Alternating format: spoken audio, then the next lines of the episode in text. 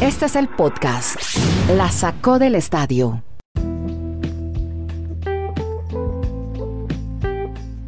Episodio 301, aquí estamos en este Geopodcast, estamos transmitiendo streaming desde Chile y Colombia. Estamos con Dani Marulande, quien les habla Andrés Nieto Molina, también hace parte de este equipo Kenneth Garay y estamos hablando de deportes americanos, 20 minutos contando historias de deportes americanos. Para hoy vamos a estar hablando, hombre, sigue la novela de Messi después del anuncio del bombazo que se lanzó ayer en Cataluña con su salida del Fútbol Club Barcelona. Y ya más o menos cómo se vislumbra el futuro de lo que puede ser la parte deportiva de Lionel Messi, porque la administrativa y la de los abogados es la complicada. Vamos a ver cómo dirimen ese conflicto. También estaremos hablando más adelante de un nuevo récord de no hits que se dio en las grandes ligas del béisbol de los Estados Unidos.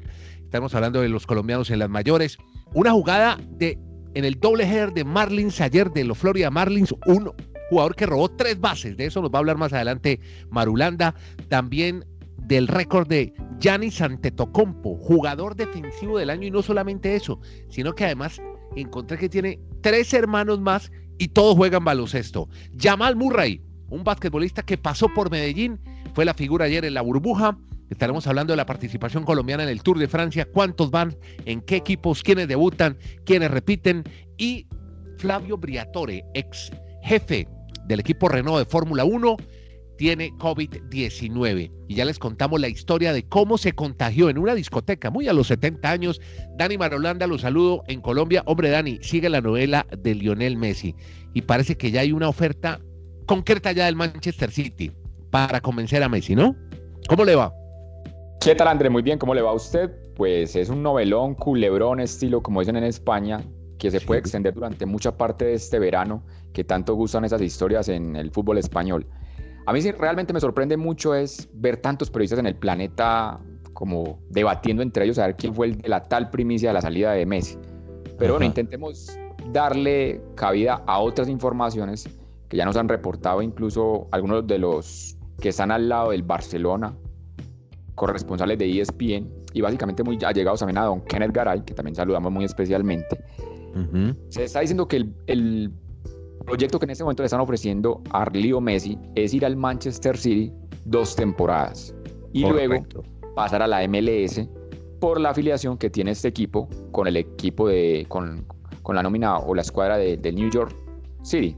Es básicamente lo que se está penando. Pero Marulanda, yo lo tengo tres temporadas. Estaría con el Manchester City. Las dos siguientes sí al New York City. Esa es la información que llega de Gerard Romero, que es un periodista de la RAC 1, que es esta famosa radio catalana, que ayer me puse a oírla y no entendí nada, porque todo el tiempo es en catalán.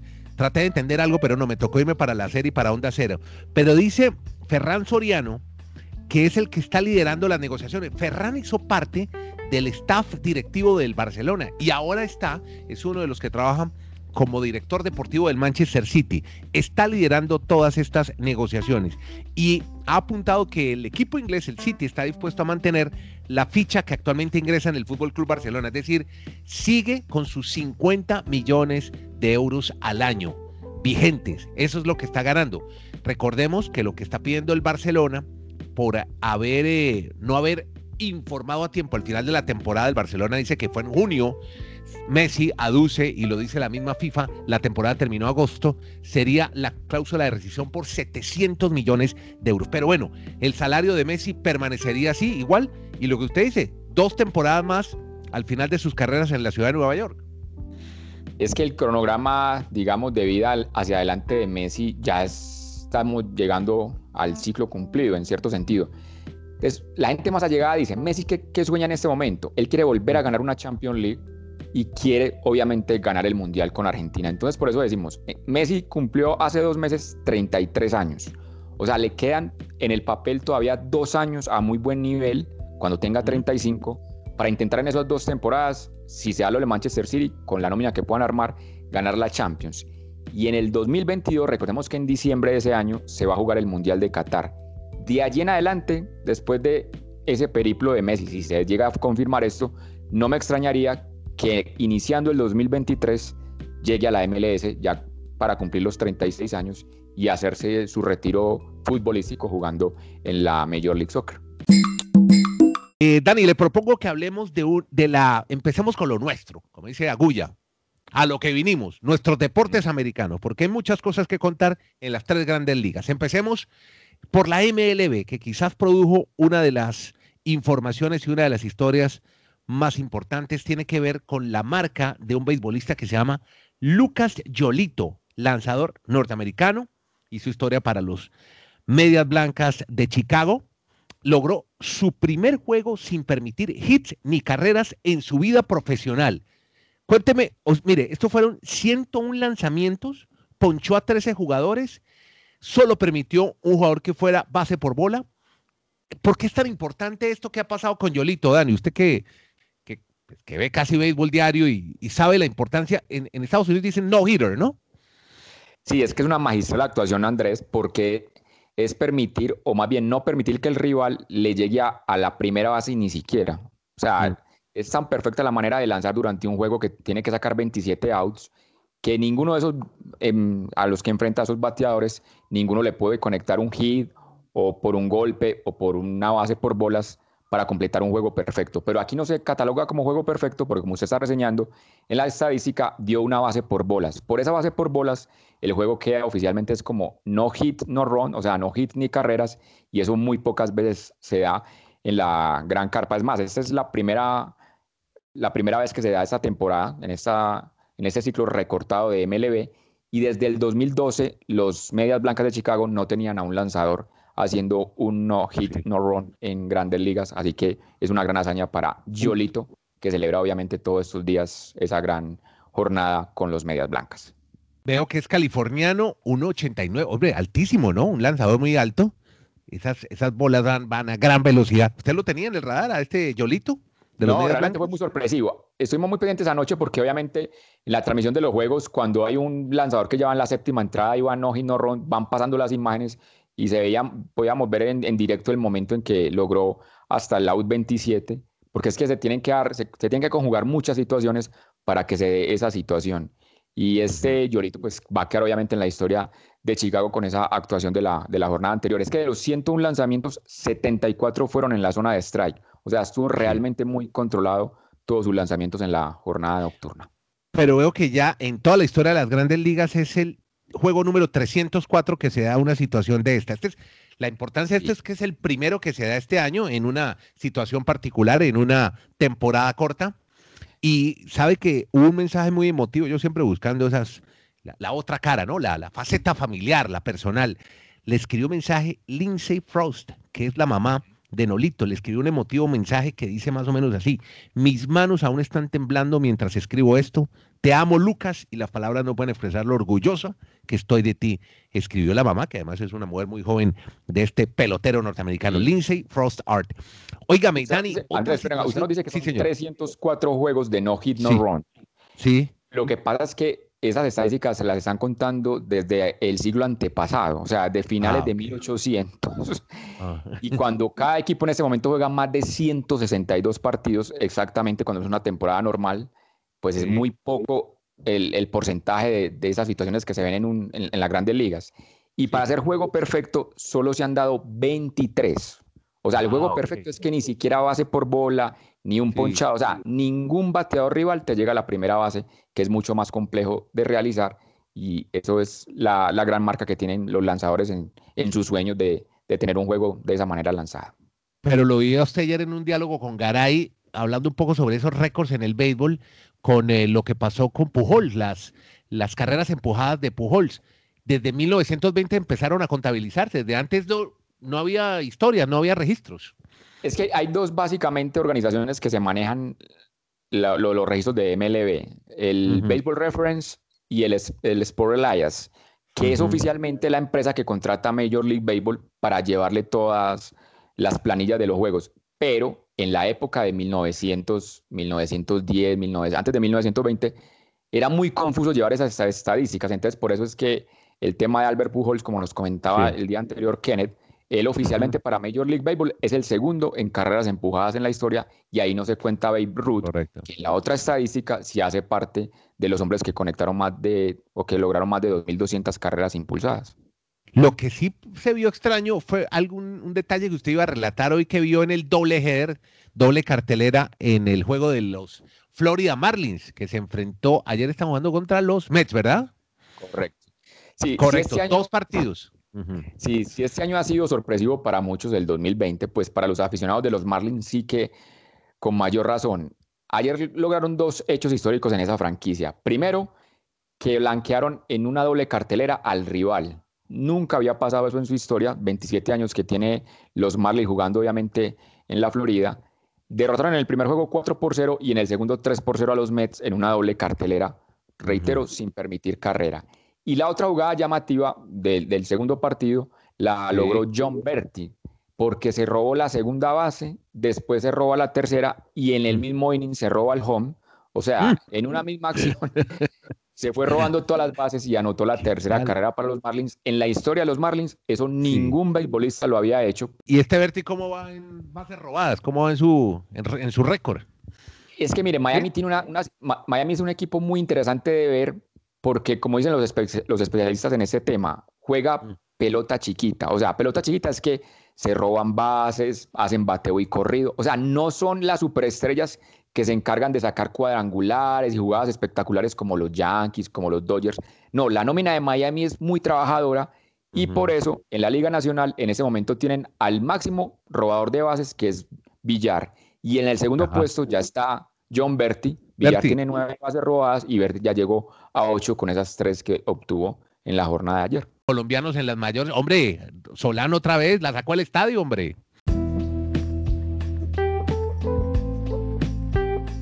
Sí, fue la figura para el equipo de los Giants de San Francisco en la entrada 11. Dejaron tendidos a los Dodgers con un cuadrangular, como usted está reseñando, Andrés, con compañero en base en primera y con eso entonces el triunfo para los gigantes. Y lo que quería destacar también hoy para todos nuestros amantes al béisbol de grandes ligas, sobre todo en Colombia, es que este país ha igualado el récord histórico de la temporada pasada de 10 peloteros en una misma campaña.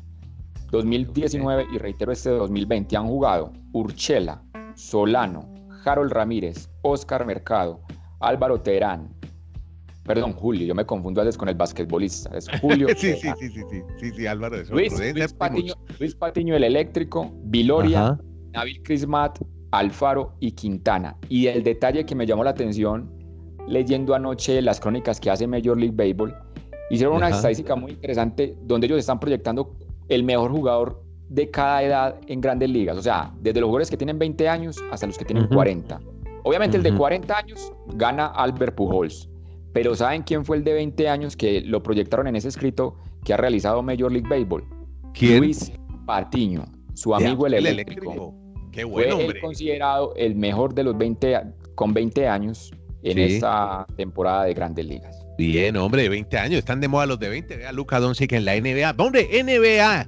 Y ha dado a conocer el ganador del premio a jugador defensivo del año en la temporada, que se contabiliza hasta el 11 de marzo y no hasta el final de la fase regular. Es decir, no tuvieron en cuenta todo lo que pasó pandemia y pospandemia. El ganador, el griego, el alero, Giannis Antetokounmpo que quedó por delante de Anthony Davis de los Lakers, jugadorazo, y otro que también tuvo una buena actuación ayer, Rudy Gobert, el francés de los Jazz. Esto es por votación, 432 puntos de los 100 miembros de la prensa que tenían derecho a participar.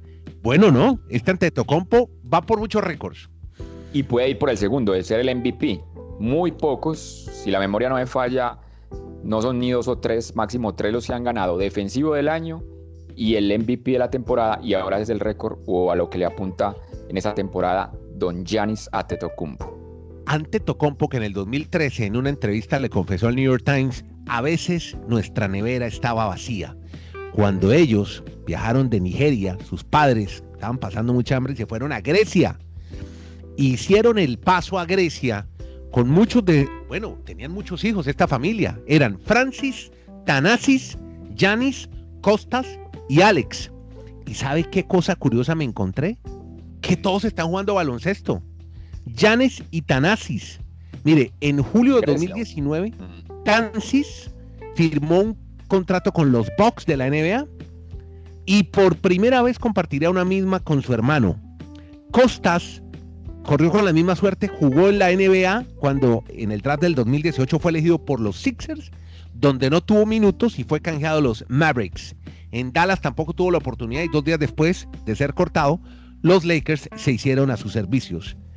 El más pequeño de la dinastía se llama Alexis, Alex, y se perfila para ser figura en el draft del próximo año. Pilas con este Alexis o Alex Antetokounmpo. Los elogios llueven por todas partes para el hermano. Dicen que es mejor que Yanis. Le dejo ese dato, Marulanda. Así que tiene todo, oiga, tiene todos estos pelados, se los llevó a todos los hermanos a jugar en la NBA, pero obviamente el que triunfa es Yanis. Francis, Tanasis, Yanis, Costas y Alex. En ese orden, cinco hermanos que aprendieron a vivir la vida dura, porque esto sí les tocó duro al principio. Salieron inmigrantes desde, desde Nigeria a Grecia y en Grecia se instalaron. Hoy Yanis es una de las estrellas del básquetbol griego, del básquetbol europeo y triunfa en la NBA. Así como está triunfando Marulanda, un muchacho que usted tuvo la oportunidad de conocer en las calles de Medellín. No digo que sea antioqueño ni colombiano. Hoy es estrella de la NBA, pero algún día pasó por Medellín. Cuénteme la historia de este jugador de los Denver Nuggets. Sí, se trata de Jamal Murray. Lo que pasa es que la NBA tiene un programa que se llama Basketball sin Fronteras, donde, como ellos llaman, van a sitios emergentes en cuanto al baloncesto a, a, dictar charlas, clínicas con entrenadores de la NBA, jugadores. Y en esta vez en Medellín, el año pasado, el invitado fue Jamal Murray. Estuvo en algunas comunas de la ciudad compartiendo con niños, con jóvenes y obviamente en el coliseo principal de baloncesto de la capital antioqueña y pues lo pudimos tratar un, rato, Andrés, y realmente una persona muy tranquila, agradable. Uno piensa cool. sí, uno dice, no creerá que estando en la NBA, pues no saluda, no, no, muy amable. También acá estuvo Álvaro Martín acompañándonos en, esa visita de, de, esa gente de la NBA y nos sorprendió es que es el, el gran jugador para los Denver Nuggets en esta burbuja de Orlando. Tiene dos partidos consecutivos de playoffs con más de 40 puntos y sin ninguna pérdida de balón, sin ninguna entrega al rival, que eso nunca había pasado en la historia de esa franquicia. Bueno, bien por el. Óigame, una de último momento. Equipo que va perdiendo y va haciendo barrido en la burbuja. Equipo que pierde su técnico. Acaban de echar a Nate McMillan, entrenador de los Pacers de Indiana. Se va. Los Pacers, oye, es una de las ciudades donde eh, vibran por el baloncesto. Tiene un gran programa universitario, las universidades de, de esta zona de Estados Unidos pero Indiana Pacers lleva cinco años consecutivos quedando eliminado en la primera ronda de los playoffs y creo que ya por eso se les llenó la taza, como dicen en algunas partes de Sudamérica, a la dirigencia de los Indiana Pacers y por eso es la noticia que usted nos está dando. Hombre, y otra última que se produce, los Bucks de Milwaukee se han plantado esta tarde y la NBA suspende los tres partidos de la jornada de playoff debido al caso de Jacob Blake. El equipo de Wisconsin, estado donde se tuvieron lugar los disparos a Blake, que ha quedado a propósito paralítico, ha decidido no presentarse al quinto partido de su eliminatoria ante el Orlando Magic. Así que Kennedy Dani se está viviendo un clima de tensión provocado por las protestas contra la actuación policial en el caso de Jacob Blake en plena convención republicana y días antes de que se escoja el nuevo presidente de los Estados Unidos de América. O sea, dos noticias extraordinarias que se producen y que las contamos aquí en este podcast, la saco del estadio eslovenos los que tendremos en el Tour de Francia y también muchos colombianos. Cuénteme cuántos colombianos comienzan el sábado en París la cita con eh, el Tour de Francia. Sí, las escuadras World Tour y las no World Tour invitadas como la del Arkea, donde está Nairo Quintana, dan las nóminas oficiales para 10 colombianos en esta edición 2020 del Tour de Francia. En el Arkea están Nairo Quintana, su hermano Dyer y además Winner Anacona. En el Education First vamos a ver a Rigobert Urán con Daniel Felipe Martínez y con Sergio Higuita. Además de Egan Bernal, pues que va a ser el capo de Lineos, de Esteban Chávez con el Mitchelton Scott y los otros dos colombianos serán Miguel Ángel Superman López, que va a debutar en el Tour de Francia, quien lo creyera con tanta experiencia apenas de su primer tour, y Tejada, que es un chico de Huila, radicado en Antioquia, que es la gran sorpresa que a última hora se coló en la nómina de la Sana para el Tour. Ah, mire usted, Tejada, ese sí no lo teníamos tampoco los registros. Entonces se estrena en el Tour de Francia. Podcast La Sacó del Estadio. En Twitter, arroba La Sacó Podcast.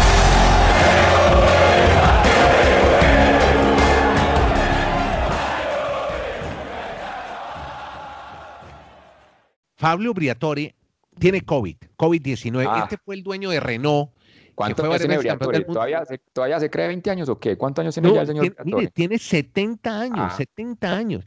Y el tipo se retiró del automovilismo y, entre otros negocios, porque tiene mucho dinero, montó una discoteca que se llama Billionaire. La abrió mm. por allá en el año 98 en Cerdeña, una ciudad que se llama Porto Cervo.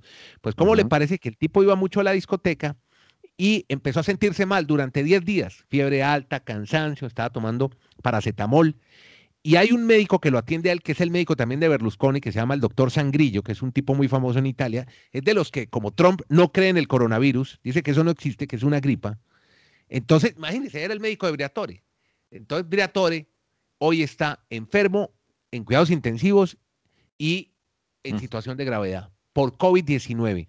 Y lo peor no es esto, Marulanda. Resulta que en mm. la discoteca a la que él iba, su discoteca, de esa discoteca también salieron 52 personas infectadas. Pueden ser 63 de 90 test que realizaron en Italia.